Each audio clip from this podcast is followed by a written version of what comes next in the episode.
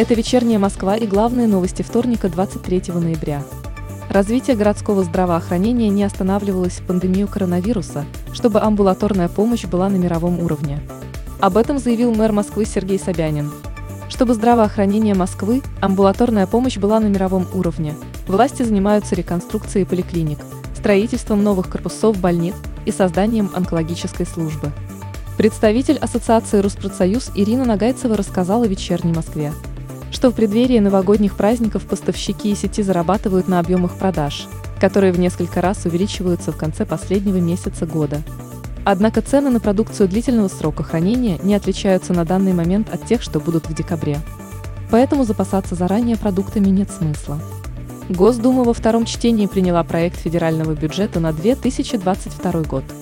Дополнительно изыскано 107 миллиардов рублей, которые будут направлены на поддержку семей с инвалидами и приобретение жилья для инвалидов. Значительные деньги дополнительно выделяются на региональное дорожное строительство по 20 миллиардов рублей ежегодно.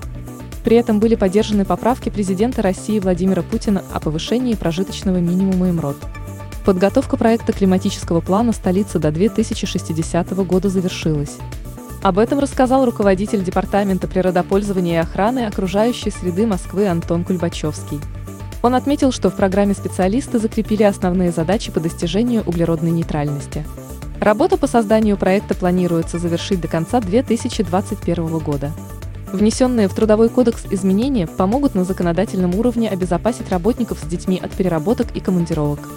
При этом поправки не добавят новых трудностей при поиске работы. Об этом в вечерней Москве рассказала независимый HR-специалист Зулия Лаикова. По ее словам, в большей степени изменения в Трудовом кодексе затронут те специальности, которые предполагают командировки. Это значительно облегчит жизнь тем, у кого есть дети.